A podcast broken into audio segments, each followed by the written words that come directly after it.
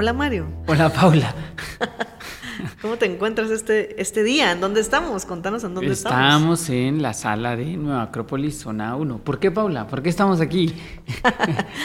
Porque queremos mostrarles otros espacios que hay aquí dentro de Nueva Acrópolis, zona 1. Ah, pues sí. Y tal vez en una de esas se animan a conocer la sede. Ajá. Tan Así bonita es. la sede. Es muy bonita. Ya van a ir viendo otros, otros espacios y anteriormente estábamos en la biblioteca de Nueva Acrópolis, zona 1. Ujú. Y también vamos a mostrar las otras sedes. Ah, sí, ese plan está chilero. Vamos a mostrar las otras sedes y así se pasan un día a verlas en persona.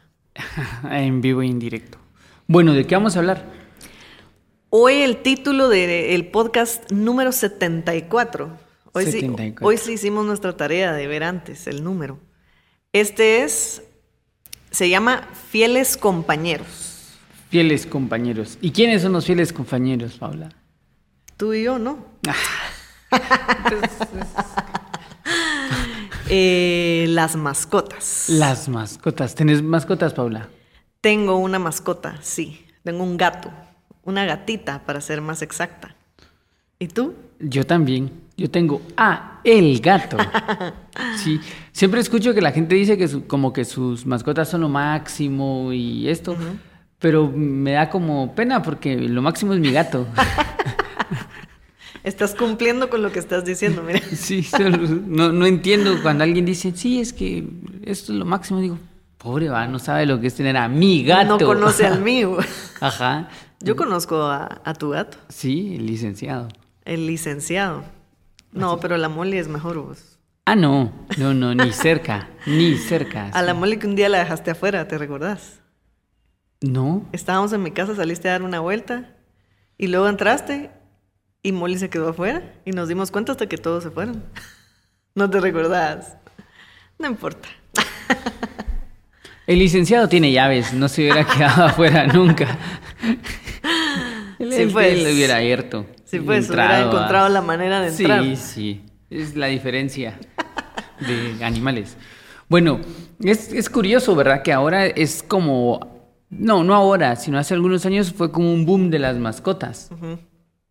Y ya como que anidamos, sí, como que añadimos términos como los perrijos, los gatijos, eh, e incluso hay como todo un mercado Ajá. dedicado a esta afición de mascotas, que ahora es más fuerte. Yo, de, de niños creo que en la mayoría de las casas habían mascotas y el vínculo no era así, no era de la misma manera, sino que era como, ah, sí, el gato, ah, el perro, había un vínculo.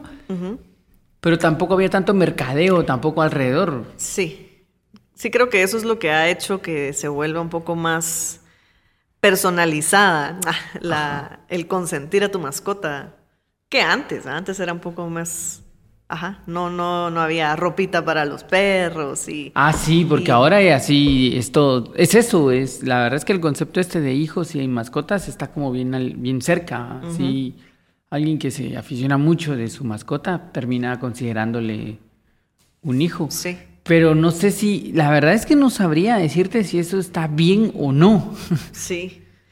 Yo tampoco sabría decirte. Lo que sí te puedo decir es que mi- mis mascotas nunca les he puesto un trajecito o algo así. ¿va? Entonces no sabría decírtelo. Ajá. Yo si tratara de ponerle algo a mi gato, me Sí, despellejaría completamente. Sí, Sí. seguramente. Ajá, el mío no se deja ni acariciar, No. ya vas que se va a dejar ponerle un mameluco. Sí, yo una, los- vez, yo una intenté agarrarlo y, y tú y Moni, los dos, no, me dijeron al mismo tiempo así como, y yo así, ay, bueno. Sí, se No. pone, se pone bien agresivo. Ahora, digamos, es, es menos agresivo porque ya, ya tenemos una dinámica normal de ¿qué onda? ¿Qué onda? Cada quien en su espacio. ¿va? Sí, pues Ajá. respetan su, su espacio Nuestra personal. distancia, sí. No, pero sí, sí, sí el vínculo como emocional es como más fuerte. Ahora, no, no sé si es el vínculo emocional o como más. ¿Qué será? ¿Qué, qué- todo Mm. este mercado nuevo de las mascotas? Sí, porque no sé si es que sea más fuerte, porque creo que siempre ha habido vínculos especiales entre mascotas y, y personas, pero tal vez se vuelve un poco más, eh, no sé si personal es la palabra correcta o más personalizada la atención, digamos, al animal, porque le pones una personalidad, digamos, de acuerdo a lo que, a todos estos accesorios y otras cosas que hay para, para las mascotas. No sé si, si sea por ahí la cosa, pero se vuelve un poco más humanizado el trato a los animales, o sea... Mm, sí, pues, sí, sí, sí, eso, eso, quizá se, se ha vuelto como más de humano, como tratando de volverlo humano, que... Eso, ajá que pues la verdad es que no, no entiendo tanto como esa dinámica porque el, un poco la, en la libertad de aceptar otro ser es aceptar al otro ser, ¿verdad? Sí. Claro, ayudarle al otro a que vaya como entendiendo algunas cosas, pero no es volverlo a tu manera. sí. Ajá. Porque a- en, el, en el someter como a, la- a lo otro, a, a lo que querés, a que se comporte como querés, es no es.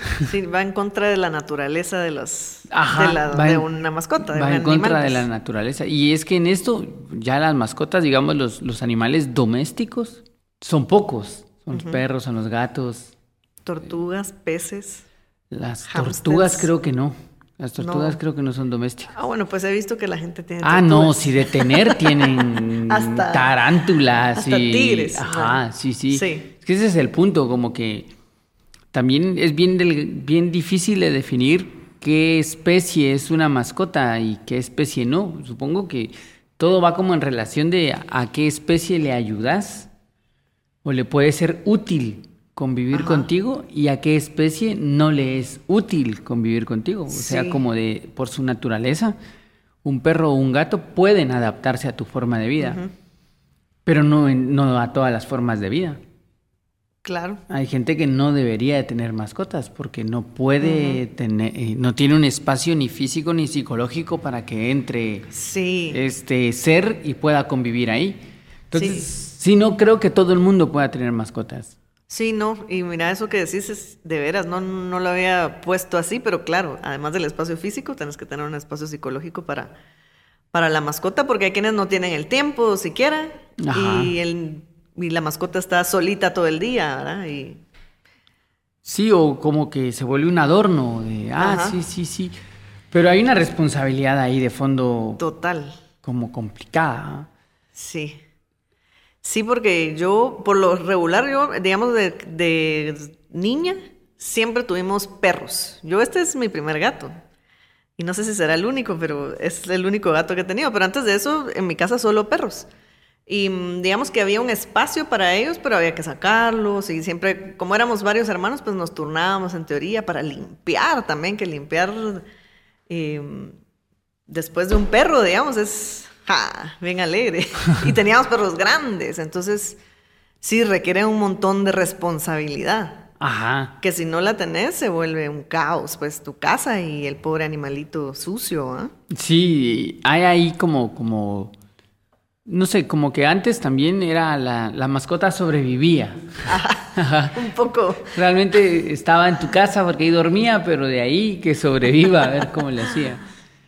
Y como que la dinámica moderna también ha cambiado mucho el estilo de vida y en ese estilo de vida las mascotas también han como cambiado su, su dinámica. Cualquier extremo está mal, ¿verdad? Cualquier extremo, el abandono total de la mascota está mal, como el- la dependencia absoluta hacia la mascota. Ajá. Hay como un- Sí. una línea de orden ahí. Es cierto. Es cierto, porque sí, también esas dependencias, a la gran. Sí, se, se vuelven como también increíbles de, de, de dejar de hacer cosas o no vas a renunciar a tu trabajo, por ejemplo. Claro.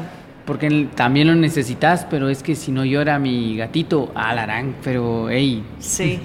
hay, hay algo extraño. Ajá, o, o por ejemplo que a veces yo conozco que se los llevan también a veces a todos lados y a veces en otros lugares hay otro tipo de mascotas que tal vez produce un poco de incomodidad para el otro lugar y- o a personas que no les gustan las mascotas y de todos modos ahí van con, con la mascotita a todos lados, también puede ser un poco extremo.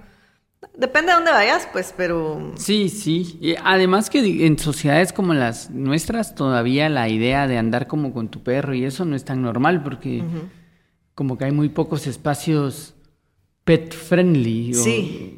Y empiezan a abrirse un poquito más ahora, pero es cierto, no todos. Es que ser pet friendly no es solo que dejamos que entren gatos y perros, sino que es tener las condiciones para que puedan estar ahí dentro los animales. Es, exacto. Que tienen otras condiciones que los humanos, pues.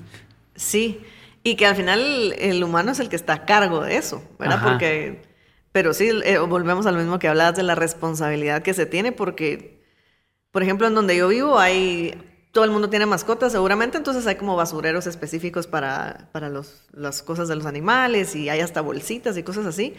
Y ni así eh, los dueños están atrás de las mascotas. A veces tú las ves así corriendo libremente y en donde sea hacen lo que tienen que hacer. Y aún dando las condiciones, ¿dónde está esa responsabilidad también de, del humano? Porque pues el animal no, no puede limpiar sus, cosas. Ajá. y, y también como que como hay un vínculo emocional bien interesante entre la mascota y el, y el, y el dueño, ¿te has dado cuenta de que las mascotas adoptan ciertos rasgos psicológicos de los dueños? O los dueños de las... No sé quién influye más a quién va. Ajá, o si uno si el gato se está humanizando o yo me estoy gateando. Gatificando. Gatificando. gateando. Gateando. No sé si gateas en tu casa. Sí, fíjate que sí. Y ya lo había oído decir a veces. Y por ejemplo, si se enferma una mascota, la gente dice así como saber quién de la casa se iba a enfermar, que la mascota. Ah, sí. ¿No has oído eso? No. Eh, yo, y un día dije, ah, qué interesante, porque hasta, pues sí, hasta eso pudiera ser. Pero es cierto, sí hay rasgos que tal vez la mascota, la mascota adopta. Pues idealmente la, la mascota de uno, ¿ah? No al revés. Interesante eso. Sí, pienso que, hay como, como, como el vínculo emocional es bien directo, ¿verdad? Los animales son más susceptibles a la emocionalidad. Entonces seguramente van como tomando esos rasgos. En algún momento me recuerdo de unos anuncios que eran así como la cara de un señor y la cara de su perro. Y eran como iguales, ¿verdad? Sí, sí, sí. La cara de la señora y la cara del gato y eran como... Parecidos. Bien idénticos, como que van tomando rasgos también de ellos supongo que la, la, idea de, o sea, dentro de las ideas de evolución o las teorías de evolución, existe esta teoría teosófica de la evolución, de que todos los seres están en eso, en evolución. Y que la idea es que los seres se vayan ayudando unos a otros en el proceso de evolucionar. Entonces lo que nos dice esa teoría es que nosotros, como seres humanos, ayudamos a los animales a esa evolución. Los animales a las plantas, y las plantas a los minerales. Entonces como que esa es la cadena de, la evolución. Entonces si eso es así, la idea de una mascota sería ayudarle a evolucionar. Y ayudarle a evolucionar es pues darle lo que necesita para que se desarrolle como el ser que es.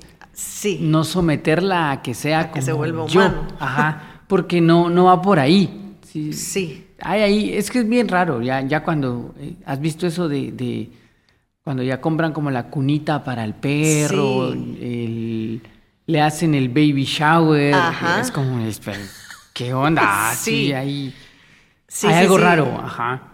Hasta los perfuman, eso tampoco es bueno para la piel de los... Bueno, creo que ahora hay unos para animales específicos, pues, pero... Eh, pues bañalo, ¿no? Ya con eso. Ajá, bañalo y Sí, no sé, no sabría definir la línea esta que ayuda, en la que ayuda a la mascota y la que lo estás estropeando. Como un hijo. Como un hijo, que el hijo trae su propia naturaleza y lo que hay que hacer es guiarlo para que saque la naturaleza, no someterle a que sea como yo quiero que sea porque es que así me gusta. Sí, que tiene sentido eso que decís de, digamos, dentro de las líneas de evolución, la de los, los animales, pues está dentro de ser animales, ¿no? El tipo de animal que, sean. Sí, no, no, es que va a evolucionar de animal a humano, pues. Ajá, ajá. Sino que lleva ahí una línea de, de evolución. Y sí, como, como dueños de mascotas, pues tenemos la responsabilidad, ajá, pues de que se alimenten, que estén limpios, esas cosas y que pero no, ajá, lo que decís, convertirlos a, porque entonces no sé si le estás ayudando o, inutilizando, no sé, no sé la verdad cómo sería, pero... Y, es que sí hay como, siempre en, esta línea de, esa teoría la evolución se da en relación también a la disciplina. Entonces, el ser humano evoluciona Ah, entre más logra introducir disciplina, el animal evoluciona entre más logra introducir disciplina. Y las disciplinas de los animales domésticos son como bien básicas, ¿verdad? O sea, dónde come, a qué hora se duerme, a qué hora no se duerme, dónde hace sus necesidades. Como ir identificando que el animal va desarrollando ciertas disciplinas, pero son ciertas disciplinas. Sí, y que así como lo pones, pues no es complicadísimo de, ay, ¿qué tengo que yo ayudar a este ser a que evolucione? Es sí, va en la línea de- del orden del animal y de tu hogar, pues de que sea armonioso la convivencia de ambos. Sí, cal. Y no, no se trata de, de- No, creo que es como... Si tú tienes ciertas disciplinas, lo que esté a tu alrededor, sea persona, animal o cosa, Sí, se verá beneficiada de tu disciplina. Ajá. Si tú no tienes disciplina, nada lo que está alrededor tuyo le va a ir muy bien con... no se beneficiará. Ajá, nada se beneficiará de tu indisciplina. Nada se beneficia de tu indisciplina. Sí, nada. ¿Oíste? y así regañada en, en el podcast en vivo. Eh, no, pues nada se, se- se beneficia de eso. El- y estaba pensando que siempre existe esta figura del personaje con su mascota. Ujú.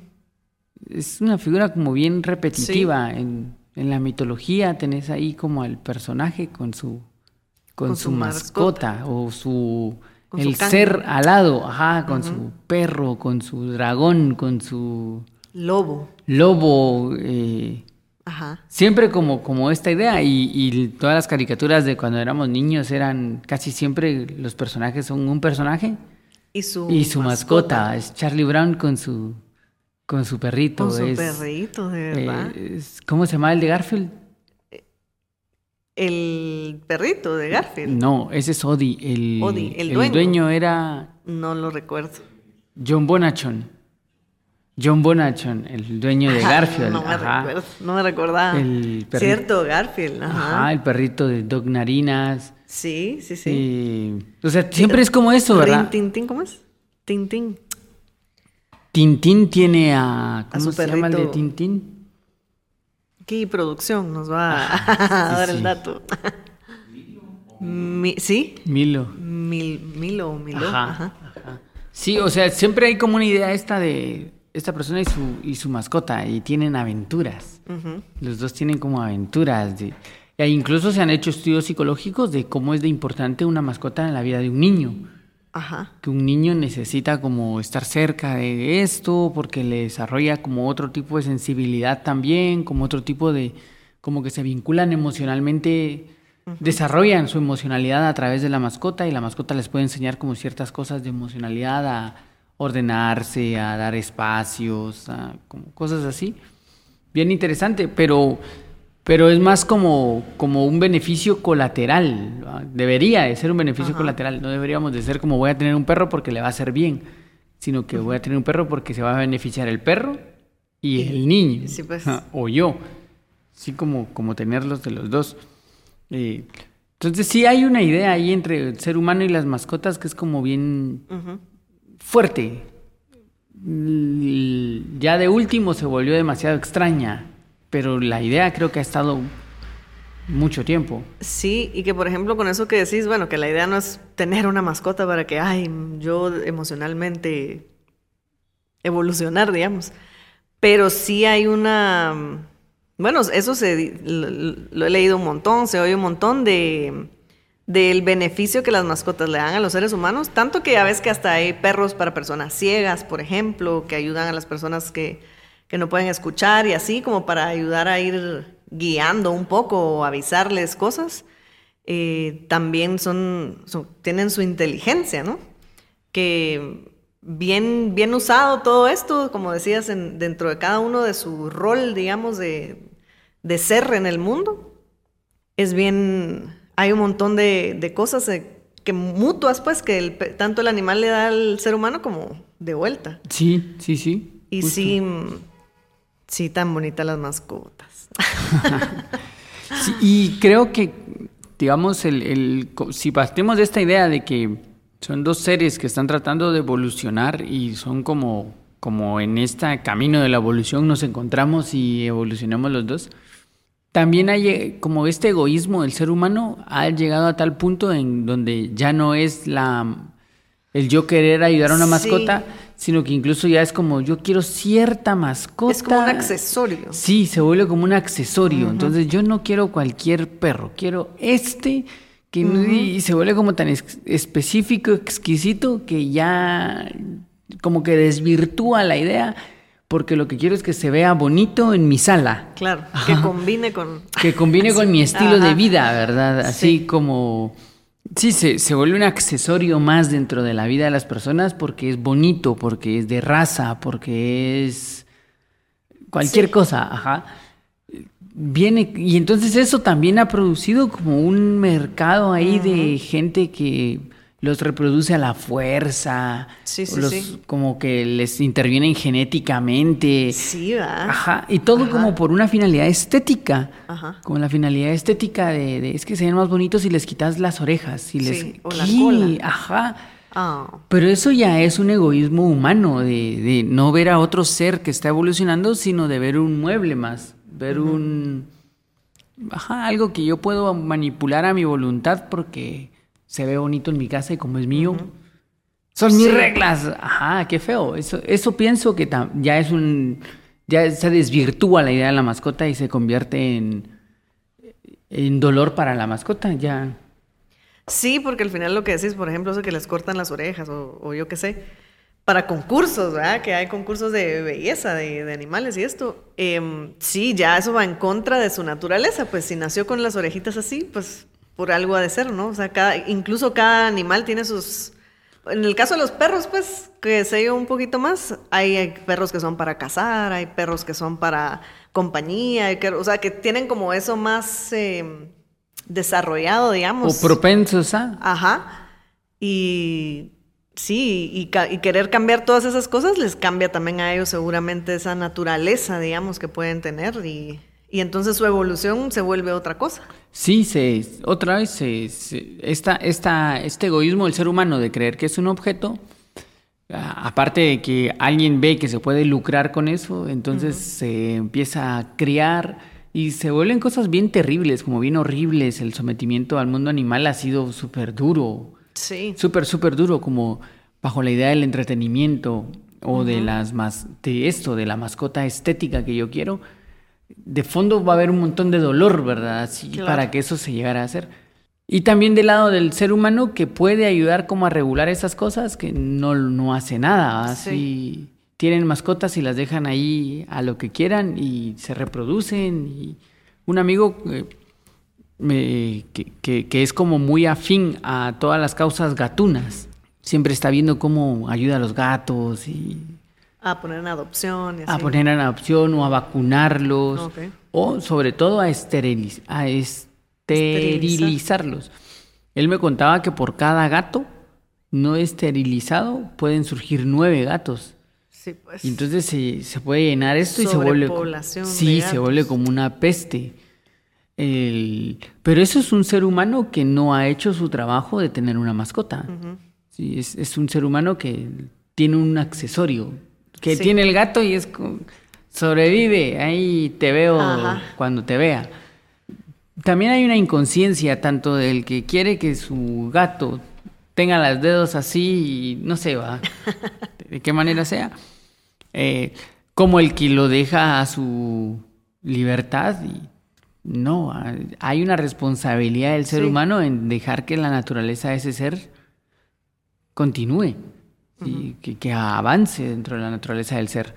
No es un objeto, no es un juguete, no es un peluche, es una responsabilidad. Es una responsabilidad.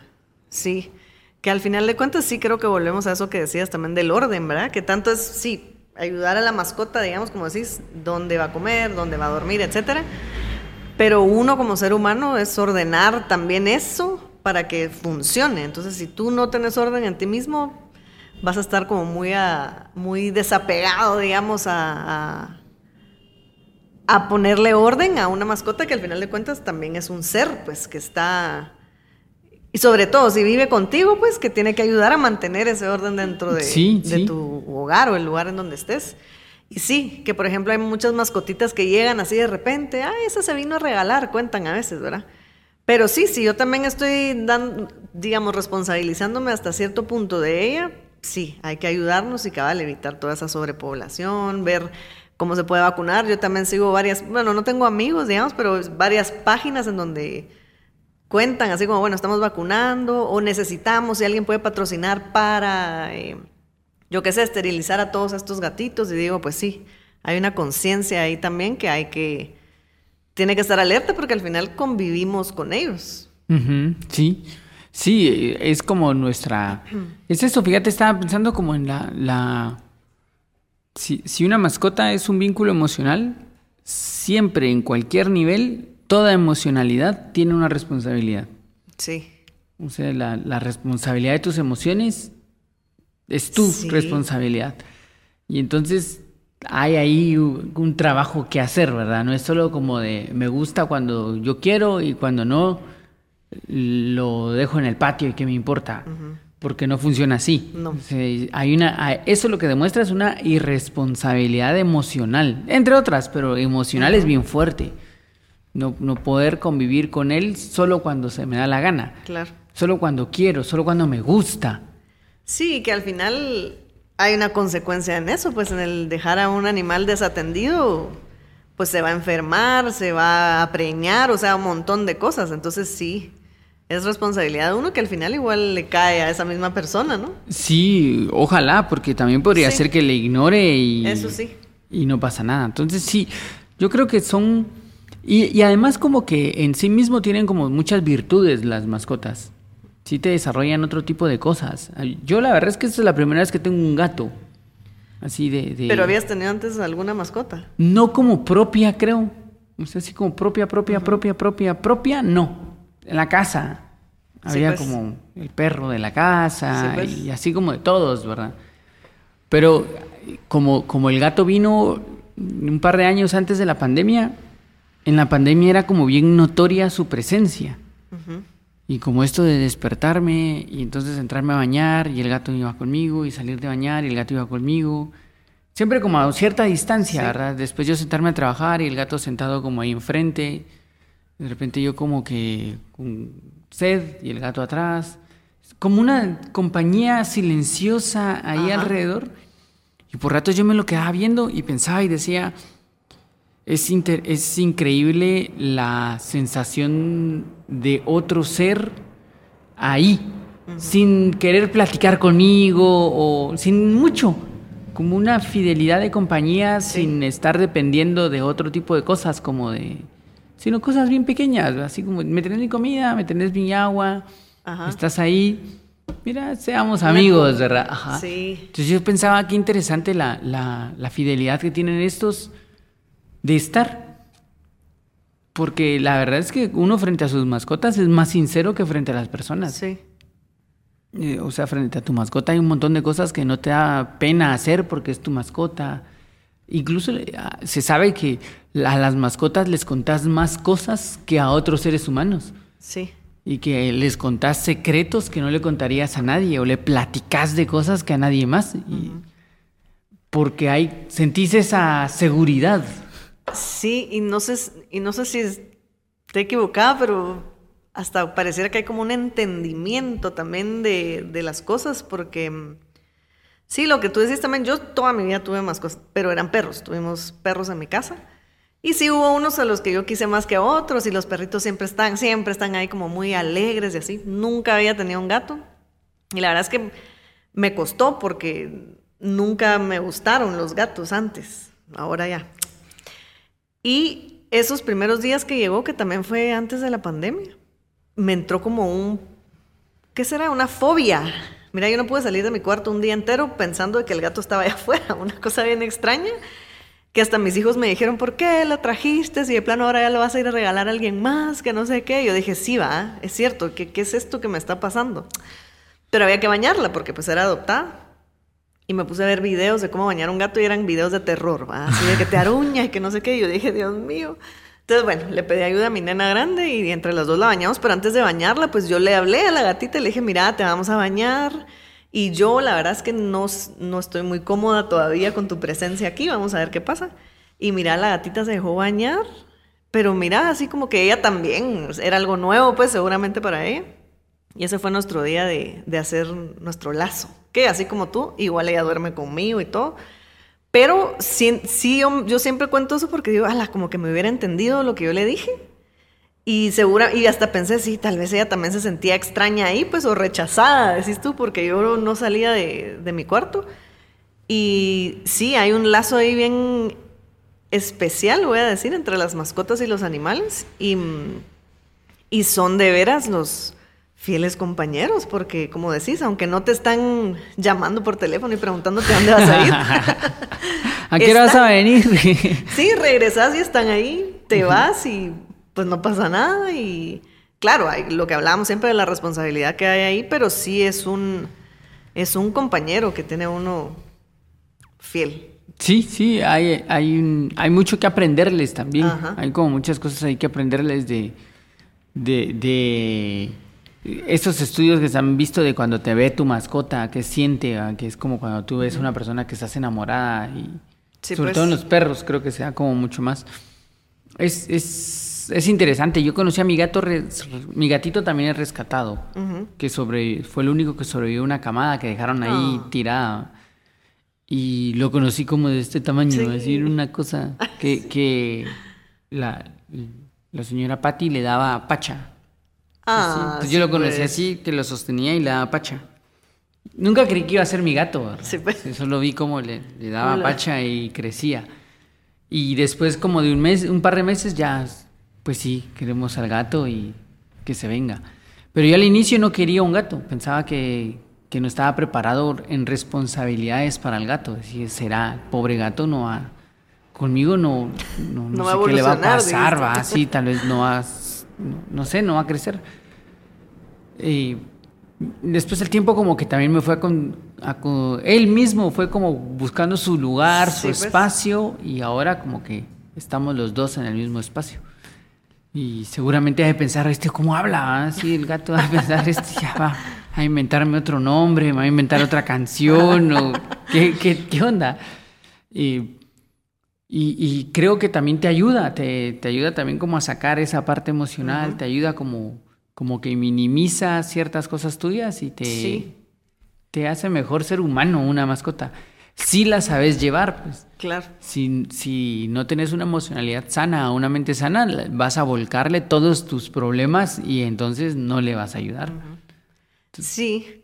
Al final, como decís, digamos que nosotros les ayudamos a evolucionar pero ellos a nosotros también, porque requiere una responsabilidad, pues si, si, no la cumplís, no estás, no estás evolucionando. Sí. Pero sí, sí, es, es, una responsabilidad, sí, que adquiere uno para... Sí. Sí, que al final te sirve. Yo diría como que el fiel compañero es la mascota y uno. O sea, que es dual. No solo es de él para nosotros, sino de nosotros para ellos. Entonces tiene que ser dual. Si, si, si va a ser útil, tiene que ser de los dos lados. Es cierto. ¿Te parece esa Me conclusión? Me parece esa conclusión. Bueno. Dejemos ahí. Dejemos ahí porque quiero ir a ver a mi gato. Ay, sí, ahora. Me parece, yo también voy a ir a, ver a la mole.